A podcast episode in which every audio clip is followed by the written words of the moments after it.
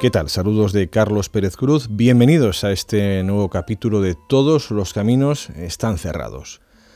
Hoy conversación con José Antonio Martín Pallín, magistrado emérito del Tribunal Supremo, nacido en La Coruña, en Galicia, en 1936, y uno de los ponentes de un curso de verano organizado por la Universidad Pública de Navarra y la ONG Sodepaz titulado Derecho Internacional y Derechos Humanos, Alternativas para el Cumplimiento de la Legalidad en Palestina, que tuvo lugar en Iruñea, en Pamplona, los días 4 y 5 de septiembre de 2013. Martín Pallín es miembro del Tribunal Russell sobre Palestina que, en sesión celebrada en Ciudad del Cabo, en Sudáfrica, en 2011, concluyó que Israel practica un sistema de apartheid con los palestinos. El magistrado presidió también la Asociación Pro Derechos Humanos de España, es colaborador habitual de medios de comunicación como el Periódico de Cataluña, la cadena SER, el diario El País o el diario.es, entre otros. Esta conversación que vais a escuchar tuvo lugar en la mañana siguiente de su conferencia sobre la convivencia jurídica de España con Israel dentro del marco de este curso de verano, conversación a modo de desayuno compartido en el restaurante del hotel donde se encontraba alojado, por lo que ya pido disculpas, el sonido no es todo lo preciso que me hubiera gustado, pero sí perfectamente audible y comprensible. Bienvenidos.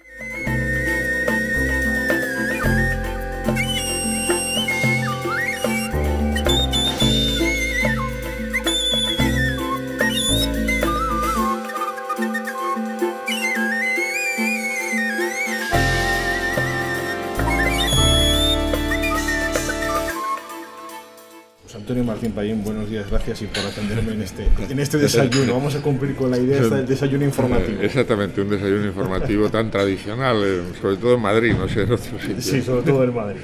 Bueno, hablamos en el marco de unas jornadas tituladas Derecho Internacional y Derechos Humanos, alternativas para el cumplimiento de la legalidad en Palestina.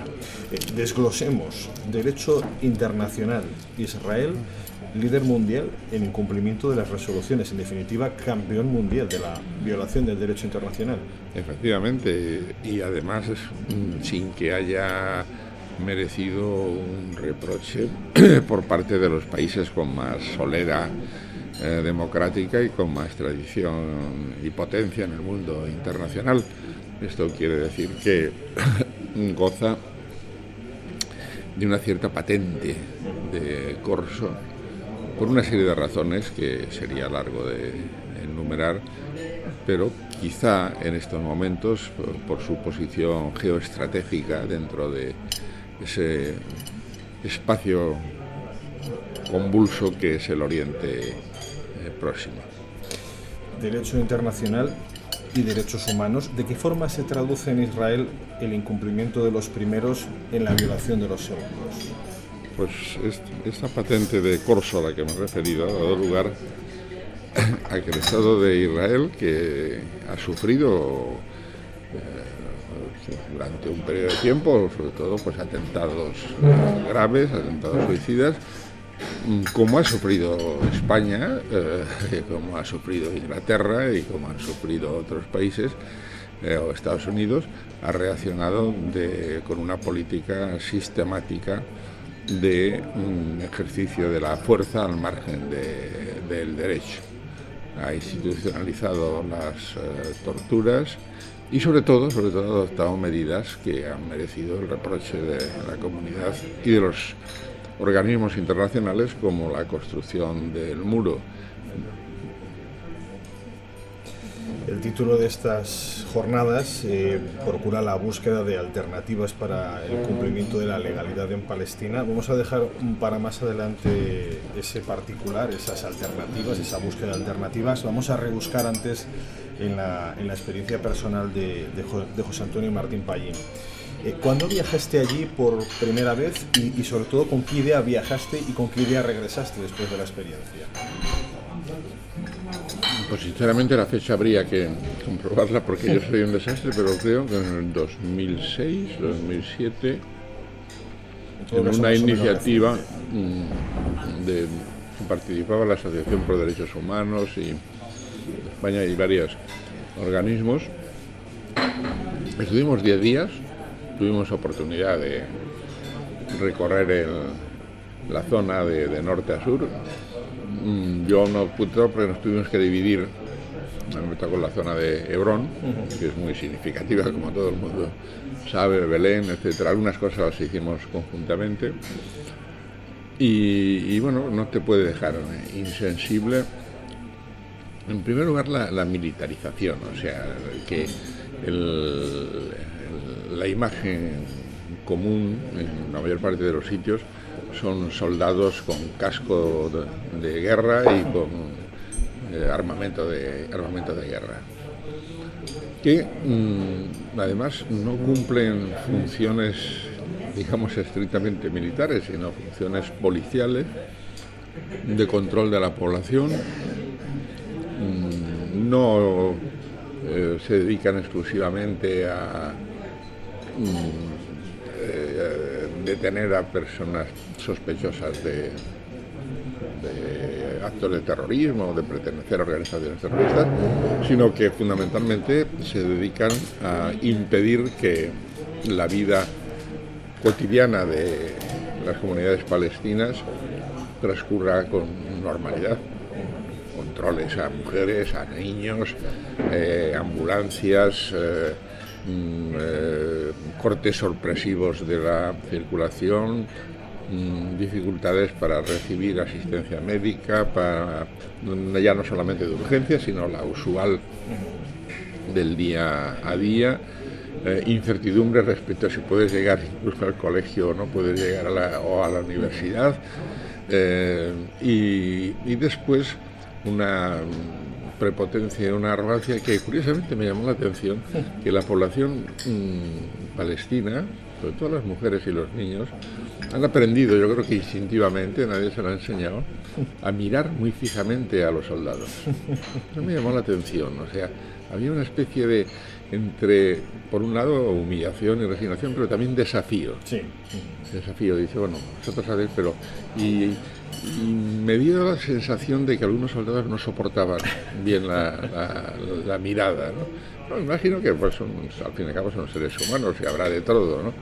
Eh, ¿Es, ¿Es, lo que esperabas encontrar o, realmente al estar allí descubres algo que, que, te cambia la percepción de la, de la situación allí?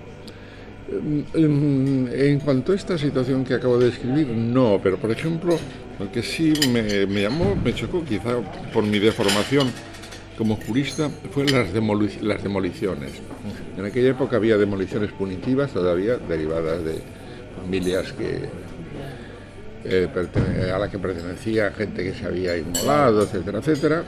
Esto, mm, bueno, eh, incluso sectores amigos del Estado de Israel dijeron que, bueno, que eso era la ley del talión y, que, y, fueron, fueron bajando, pero sobre todo las demoliciones arbitrarias llamadas administrativas, en la que era el, el imperio de, de, la prepotencia pues propia de un rey absoluto de la Edad Media que decidiese tiraban para adelante con la excavadora mm, en algunos casos en, los casos así más eh, benévolos avisaban con cinco o seis horas y aparecían con la excavadora y no les daba tiempo a sacar. Ver eso sobre el terreno. Eh, ahí fuimos eh, guiados por Meir Margalit, que, que, incluso llegó a subirse a una excavadora. y, esto, esto decía, bueno, pero, entonces preguntabas qué defensa tiene, y dice ninguna, porque aunque tengan documentos no los admiten los tribunales. Entonces las tiraban sin, sin más por, por capricho.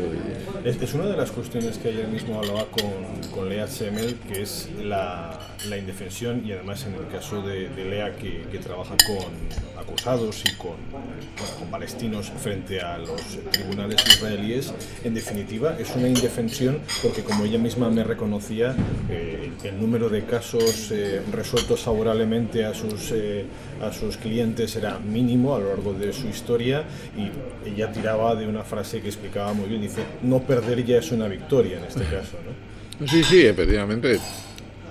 si te dicen que, bueno, que por razones de forma y no sé qué, pues ya casi que te está dando la razón. Y si no, pues no hay.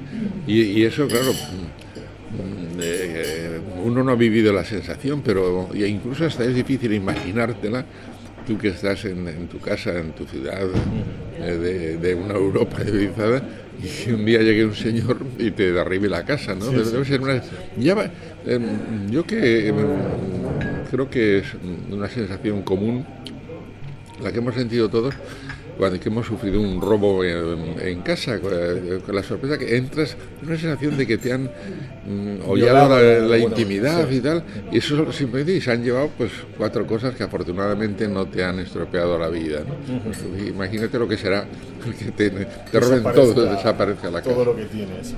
Ayer en la conferencia te acogías a unas palabras de Luis Carroll de su Alicia en el País de las Maravillas. Las palabras significan lo que dicen los que mandan. Eh, ¿Qué significa y qué implica eh, esa significación la palabra seguridad en Israel? Bueno, la, seguridad es el, el, leitmotiv, no solamente en esto hay que ser justos de, Israel, de, muchos estados en que mm, mm, anteponen la seguridad eh, y piden que se ceda la, la, libertad. Yo siempre cito una frase de Benjamin Franklin y de que si cedes la libertad para conseguir la seguridad pierdes las dos.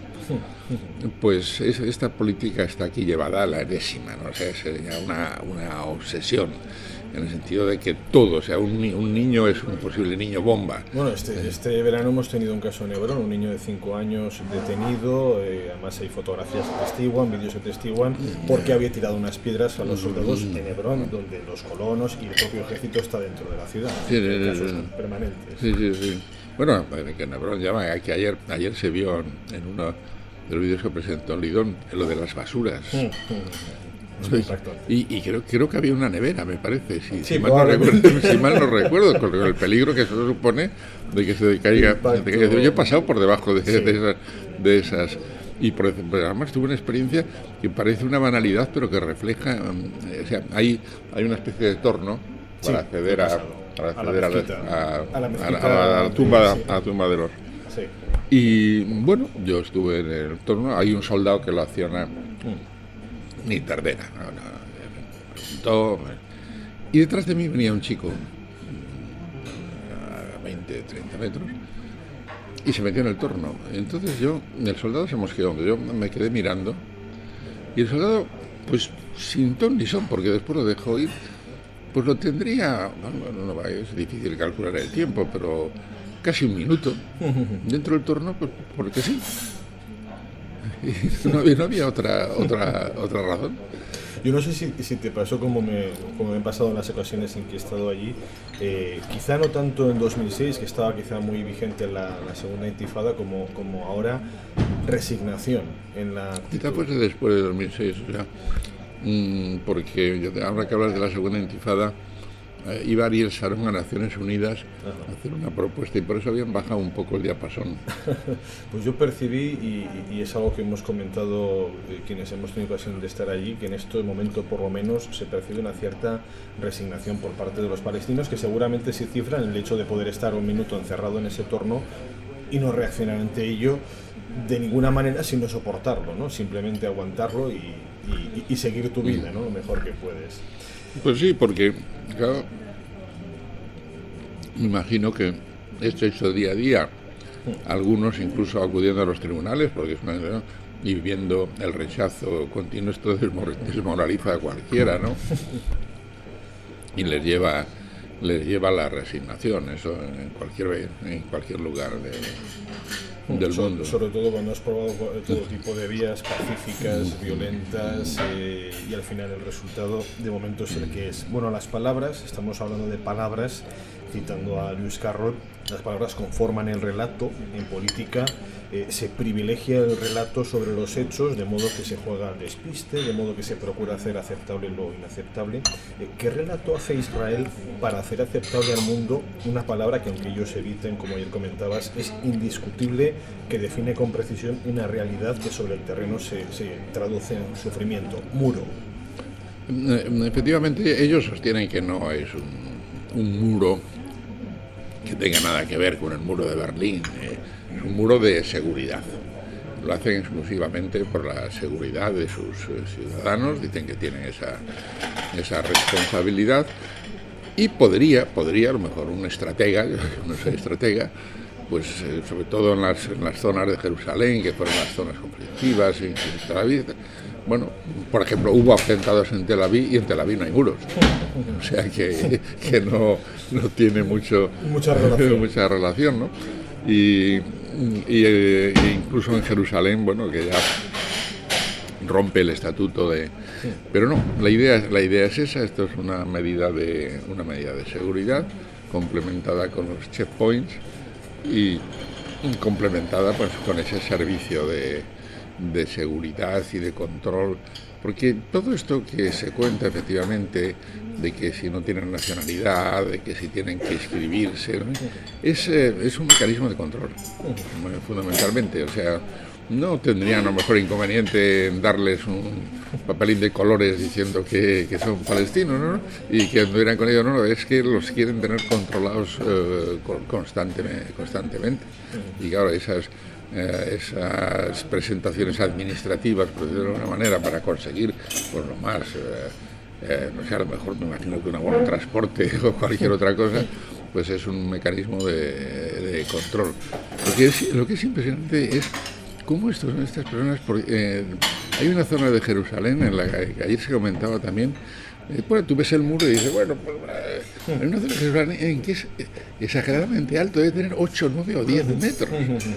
O sea, yo me saco una, una, una foto de, de, debajo y la perspectiva de ver a una persona humana pegada respecto de esa pared es una cosa increíble. Sí, sí, no, de hecho yo, eh, hay una panorámica de Jerusalén donde si no te fijas mucho no se ve el muro. Yo, yo no sé si, si de alguna manera ellos procuran evitar esa comparación con el muro de Berlín, incluso si este muro ha superado las peores expectativas sobre muros que podía ser el paradigma del muro de Berlín. No sé si incluso ha ido más allá de ese muro de Berlín? No lo sé, pero claro, realmente ante la comunidad internacional no pueden presentarlo como una medida proporcionada. Hay una, regla de oro en la reacción frente a cualquier inseguridad que es la proporcionalidad y, y el comportamiento en todos los terrenos, en el terreno del muro, en el terreno de los interrogatorios, en el terreno de las detenciones preventivas administrativas, etcétera, en las demoliciones ha ido mucho más allá de, hay otro tipo de demolición que se nos había olvidado, que son aquellas que aquellas casas que por razones puramente topográficas quedan a no sé cuántos metros de, de, del, muro. del muro y que, que son eliminadas también por a no ser que acepten la colocación de, sí. de, vigilancia en su azotea, etcétera, etcétera.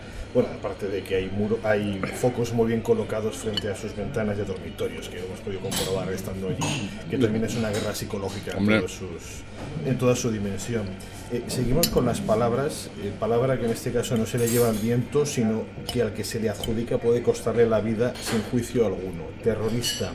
Eh, a ojos de Europa, a ojos de Estados Unidos, Hamas es un grupo terrorista. ¿Se ajusta la palabra terrorismo a la actividad de, de Hamas? No, en absoluto, vamos. Eso es una de las manipulaciones más groseras que he visto, que, cómo ha aceptado sobre todo los países de la Unión Europea. Por cierto, que Aznar fue uno de los que encabezó la, la inclusión en la lista de, de, de Hamas. Hamas. Y, y, yo no sé cómo una sociedad como las nuestras, que tienen bueno, una cultura, eh, admiten así sin distinción, sin matices. Yo no digo que, que haya sectores. Eh, ni siquiera se trata, porque es curioso, porque así como la autoridad palestina tuvo las la, de los mártires de Al-Aqsa, en Hamas no, los, no se observa esta, este grupo que, como integrado orga, orgánicamente, ¿no?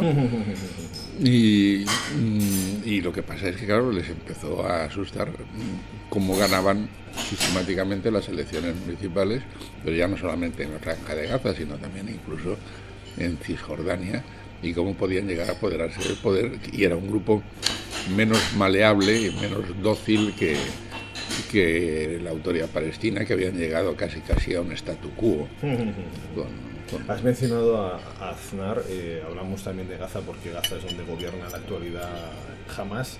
Eh, quizá visto con perspectiva histórica puede sorprender algo que mencionabas ayer, que fuera, por ejemplo, el gobierno de Aznar el que promoviera el aeropuerto de Gaza. Otra cosa es que después se destruyó y que no se hizo reclamación alguna eh, por, el dinero invertido y el daño hecho por parte de Israel. Quizá en perspectiva sorprende ¿no? que el gobierno de Aznar invirtiera en un aeropuerto de, Gaza. Eh, bueno, ahí habría que ver de cuando se hizo la planificación, la inversión, etcétera.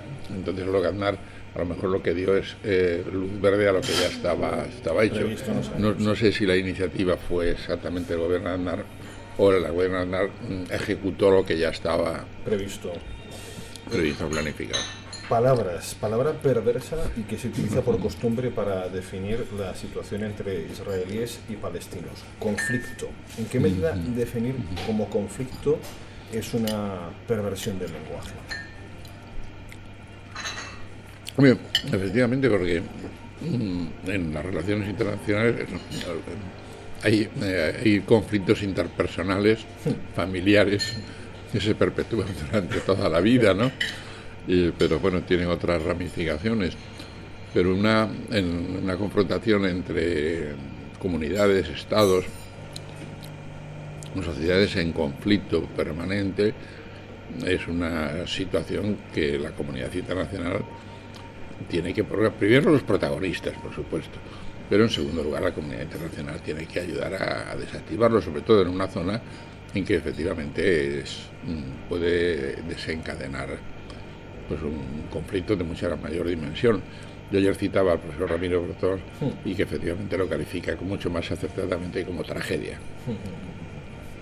Eh, paz las conversaciones se definen como conversaciones de paz. Cuando hablo con palestinos, la reacción mayoritaria es interrogarse, ¿paz? ¿De qué paz hablan? Primero tienen que acabar con la ocupación. ¿Habría que apelar a otro término para adjetivar estas conversaciones? la palabra paz tiene unas connotaciones históricas, de, es eh, el fin de, un conflicto armado en el que firman la paz. Pero la paz en cuanto al cese de hostilidades, porque la paz de las conciencias, eso, por mucho, por mucho que se empeñen, yo estoy convencido de, lo decía ayer, que eh, muchos alemanes eh, no admiten que tengan ese San Benito o esa carga ante la, la opinión pública mundial de ser los autores del holocausto, etcétera, etcétera, por mucho que les guste o les disguste a estos señores. Ahora, mm, yo creo que me, la, yo sustituiría la paz por la convivencia, y lo que hace falta es buscar la convivencia. Conversaciones de convivencia, como quizá, quizá más ajustado a la, a la realidad. Bueno, es que además...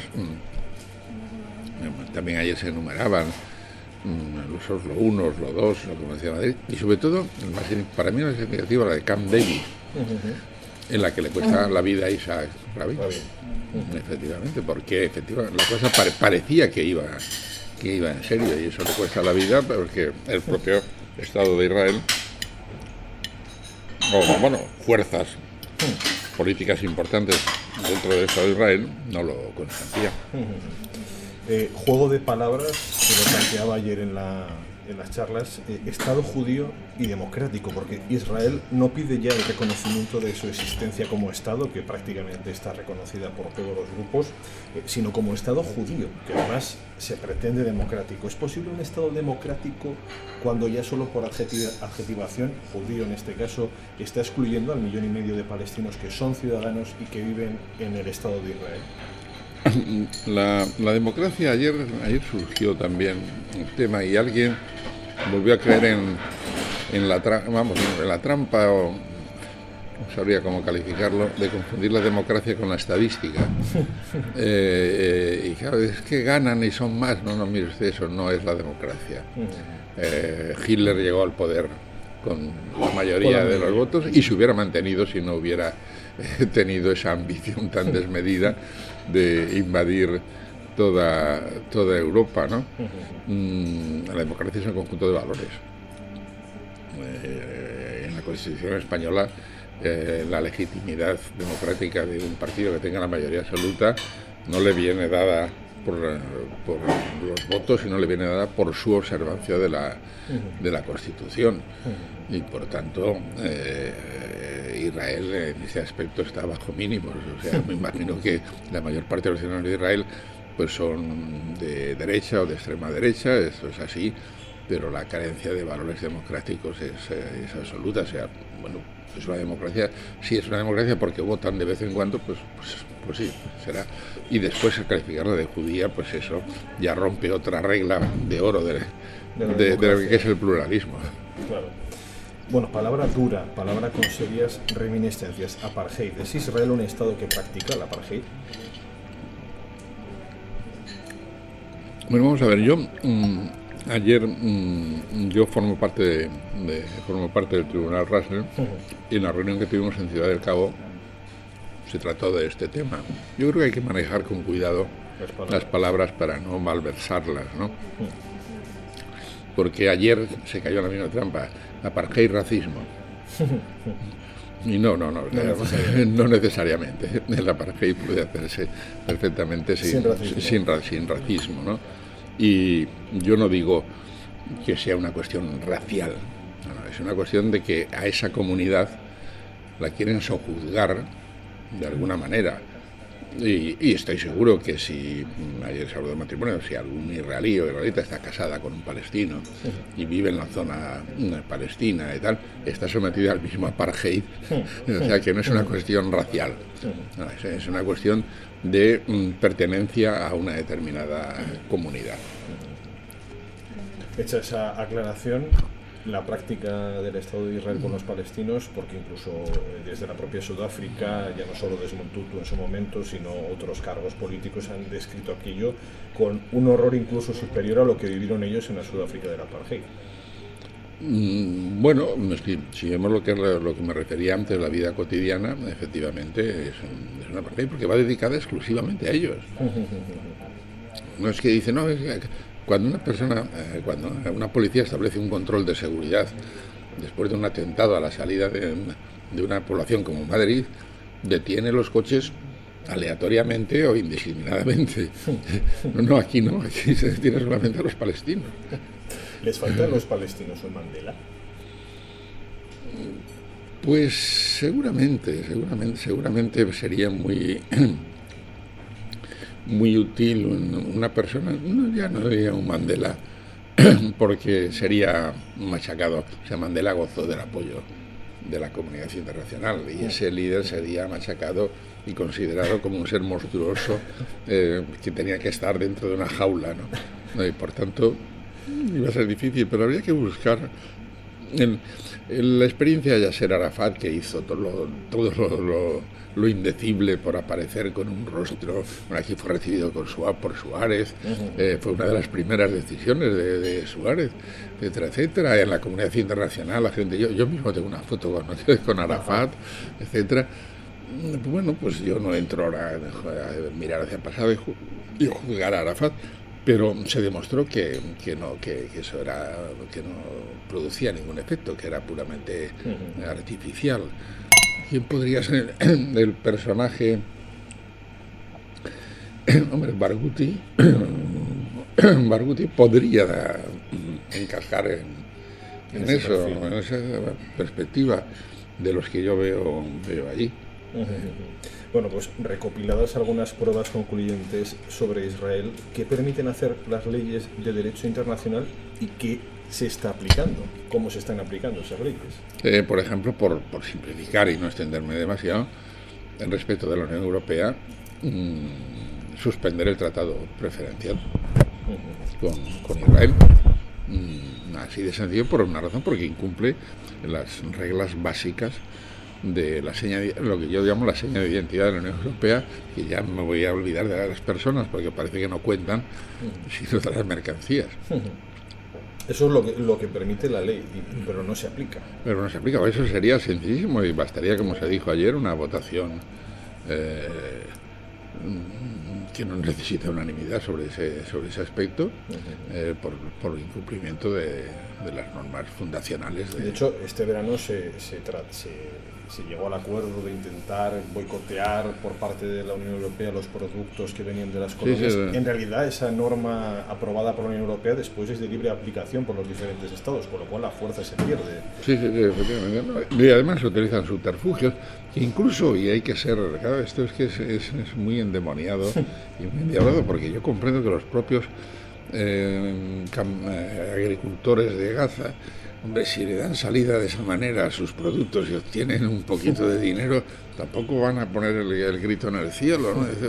Pues, pues se someten a, a la necesidad. Ayer hablaba, por ejemplo, de los que están vendiendo sus casas porque, o sea, tipo de Brown, que no pueden, no pueden convivir y viene un señor y hasta a lo mejor hasta generosamente le, ofrece, no sé cuál es la moneda allí. Y, y, yo, pues, pues mira, ya has tenido, he comprado. Incluso los propios palestinos están construyendo el muro porque son los obreros, la mano de obra barata que la está construyendo, con lo cual ya es el círculo cerrándose, ¿no? Claro, eh, las leyes permiten, la aplicación es la que es o la falta de aplicación. ¿Están acabando las palabras traducidas en hechos con la confianza del ciudadano? Y ya no hablo solo evidentemente de Palestina, en la legalidad internacional. Yo creo que sí. O sea, que, que mientras exista esta situación, eh, habrá una profunda crisis en el mundo de las relaciones internacionales regidas por el derecho internacional, que es una aspiración a la que tiene que tener la, sociedad, porque ya, ya se ha visto, mm, yo siempre le, recuerdo a la gente que se lea el preámbulo de la Declaración Universal de Derechos Humanos, que se dice muy textualmente que dice que la falta de respeto a los derechos humanos ha sido la causa de la tragedia que hemos vivido, esto se dice en el 48 cuando está reciente la terminación de la guerra, y la falta de respeto al derecho internacional es la causa de la tragedia que se está viviendo y en un momento determinado puede, puede estallar. Eh, vuelvo al enunciado del, del curso alternativas para el cumplimiento de la legalidad en Palestina. Los palestinos han probado todo tipo de alternativas para resolver la tragedia, pacíficas, violentas, colaboracionistas incluso en el caso de la actual Autoridad Nacional Palestina, etc. Y todas ellas sobre el terreno han llevado a un empeoramiento de la situación. ¿Están las alternativas para la consecución de ese cumplimiento de la legalidad en Palestina fuera de la propia legalidad, visto lo visto? Mm, yo creo que, claro, ahí eh, el derecho tiende a buscar un poco la lógica, la razón y la restitución o la reparación de las situaciones. Mm, la reparación lógica y racional sería volver a las fronteras del 67. Parece que ahí hay un cierto, consenso, internacional. Pero claro, mm, tal como se están produciendo los asentamientos, esto ya es imposible. Entonces, Estados Unidos debería exigirle a Israel eh, que dijese cuál es su objetivo definitivo. Porque parece que el propio Israel tampoco le interesa Definirlo. Eh, eh, primero definirlo y segundo, o sea, me refiero geográficamente y, y, y, en cuanto a núcleos de población. Porque es que Israel necesita, lo acabas de decir, la mano de obra palestina. Entonces, ¿qué es lo que pretende Israel? La anexión total y tener una mano de obra de ciudadanos de segunda o mm, tener unos focos geográficamente muy reducidos que ayer se, exponían en un, en un mapa en donde viva esa mano de obra y salga pues bueno, seamos realistas, como sale la mano de obra de la línea de la Concepción a trabajar en el Peñón de Gibraltar. 7.000 personas, ¿no? Eh, yo creo que la comunidad internacional y Estados Unidos debía saber cuál es el objetivo definitivo y de mire usted, hasta aquí vamos a llegar. Este es nuestro... Este, este, este es nuestro objetivo final. La anexión total se acabó el Estado palestino, vamos, eh, no va a existir, va a ser nuestro, va a ser el Estado de Israel, como se decía ayer, lo de Judea y Samaria, o, mm, la más sutil dice, no, no, no, vamos a dejar eh, parte del Estado palestino pero en núcleos que nos vengan muy bien además para que la población, para que la mano de obra tenga fácil acceso. Bueno, hay ministros que en realidad no tienen problemas ni complejos en definir que el objetivo es consecución completa desde el Mediterráneo hasta el Jordán. Otra cosa es que luego eh, el primer ministro de turno tenga que hacer pues, los juegos verbales correspondientes a todo primer ministro, porque con Lieberman, con bueno, Naftali Bennett, etcétera, etcétera, hemos tenido casos de expresiones muy claras de la consecución. No, no, bueno, incluso de una cierta paranoia mental. Sí, sí, bastante, bastante. Ayer citabas eh, la inclusión de Palestina como Estado de la, como miembro admitido en la UNESCO y la, y la inclusión también de, en la ONU como Estado observador no miembro como hechos eh, muy importantes. Pero ¿qué importancia tiene, máxime cuando la, votación favorable de muchos países, o al menos la abstención en algunos casos, conllevaba la aceptación palestina de, por ejemplo, no llevar casos a la Corte Penal Internacional de violaciones de derechos humanos por parte de, de Israel? Bueno, yo creo que es un paso importante porque pasa a ser un sujeto político, un sujeto político internacional. Eh, precisamente, y por eso esa condición de no llevar casos, precisamente su condición de sujeto político le permitiría llevar casos. Y yo dudo mucho de que esa condición sea una condición moralmente eh, cumplible, o sea que no, no, no, hay por qué respetar, o sea, va en contra de los principios morales y éticos, el renunciar a perseguir crímenes contra la humanidad. hay que tener en cuenta que el Tribunal Penal Internacional no persigue robos de gallinas, cosa que podía haber admitido. Dice, bueno, mira, que nos han robado los olivos, por, ejemplo, poner un ejemplo, y dice, bueno, vamos a renunciar a, reclamar los olivos. No, no, lo que se puede renunciar es a a, denunciar casos de crímenes contra la humanidad. No, igual eso nos explica mucho de la naturaleza de la actual Autoridad Nacional Palestina, ¿no? es decir, ese colaboracionismo del que yo hablaba, que incluso permite que acepten eh, ese tipo de condiciones que moral, éticamente son inaceptables. ¿no? El, hecho de renunciar a tu derecho de defensa frente a la violación de derechos humanos. Además, eh, es, una cláusula nula e inmoral. jurídicamente no te, ningún tribunal le daría validez. Ayer comentabas que la, solución tiene que venir de dentro del Estado de Israel, de su población. Bueno, eh, me gustaría matizar eh, eh, la solución, o sea, que, que solamente puede haber solución si, si, si el Estado de Israel se produce un movimiento no digo unánime, sino mayoritario, con cierta fuerza, mm. para imponer una política distinta. Con lo cual, al igual que te comentaba ayer, de alguna manera es la claudicación de la comunidad internacional incapaz de imponer una cierta legalidad, es decir, esperar a que realmente la sociedad sea la que cambie desde dentro lo que la comunidad no cambie de fuera. Efectivamente. Sin derecho, de, sin derecho a veto en la ONU, Palestina ya existiría como Estado. Por supuesto. ¿Es, ¿Es la ONU un organismo obsoleto, al menos a este respecto, por su funcionamiento, su dinámica? Pues yo creo que bueno, ya pasó con la sociedad, la famosa la Sociedad de Naciones, que es el precedente, que fracasó rotundamente. La ONU mm, tiene a su favor que ha tenido un periodo de tiempo de consolidación más largo, ¿no? Lleva ya muchos años, ya es un mecanismo en principio bastante burocrático, pero que bueno, que, que funciona, no como quisiéramos muchos que funcionase, pero está ahí como un organismo. Ahora bien, es curioso que, por ejemplo, en Europa, tanto en el, sobre todo en el caso de Libia, y ahora se habla en el caso de Siria, que hay muchos países que ponen como, digamos, como condición, requisito previo para intervenir en Siria, que intervenga la OTAN. No, no, no, porque saben que el Consejo de Seguridad no lo, no, porque tienen a Rusia y China que no, que no lo van a aprobar. Entonces, para obviar lo que sería vamos, le quedaría una cierta legitimidad, entre comillas, porque la guerra no me parece que se pueda legitimar, pero bueno, eh, que sería el Consejo de Seguridad, como saben que no, dijeron no, lo que diga la OTAN. Y la OTAN ha dicho que ellos no van a actuar. Eh, de momento. De momento, ya veremos. Eh, las palabras significan lo que dicen los que mandan.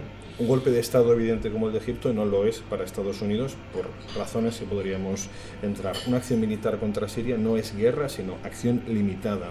Una violación de la soberanía no lo es cuando Israel realiza incursiones aéreas y acciones militares concretas sobre el Líbano o Siria.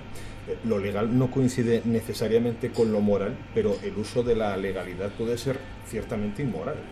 Bueno, en el caso típico, vamos, el caso que además tienen nombres dentro de la jerga y de la terminología bélica, la operación plomo fundido. Gaza. De Gaza, el informe Goldstone fue demoledor. Después al, al pobre hombre lo, sometieron a una presión que debió ser intolerable y tuvo que hacer alguna matización. Goldstone es judío, Goldstone eh, es surafricano, y, pero bueno, que, que, quiera saber lo que sería la respuesta dentro de los cánones de ese informe Goldstone. Y, bueno, pues ahora ya nadie habla del, informe Goldstone. Eh, mm, las operaciones de, Libia, pues, en fin, operaciones que se llamaban de, me acuerdo del espacio aéreo. sí, el cierre del, el cierre, cierre del espacio aéreo. Nada más que el cierre del espacio aéreo y veremos a ver lo que inventan para, para Siria. Claro, en el caso de, de, Siria, al menos nominalmente, lo que, lo que se ha transmitido es que se marca una línea que no se puede traspasar, que es el uso de armas eh, químicas, de armamento químico, que es ilegal en términos de, desde que se acordó en su momento.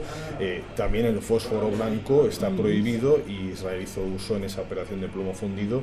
Estamos en lo de siempre, en la doble vara de medir, eh, en ese uso a conveniencia de la legalidad internacional, ¿no? a la hora de aplicar Sí, sí, sí, no, por supuesto. Ahí, eh, bueno, estamos...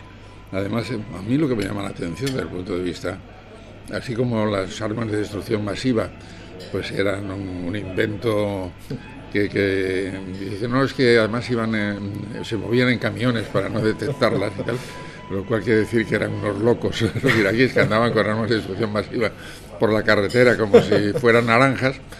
Eh, ahora, mm, que no se haya podido demostrar, yo creo que con, una autopsia que puede hacer un alumno de quinto de medicina, es muy fácil demostrar si un muerto ha sido por eh, acción del gas o no. Y que todavía existan dudas, y es que no sabemos, tenemos que hacer más comprobaciones. ¿no? Y dice, el muerto está ahí, y eso es facilísimo de comprobar. Las armas eran una invención y por tanto era dificilísimo de comprobar, pero si ha habido 1.200 muertos, es lo mismo, 200, no se trata de contar muertos.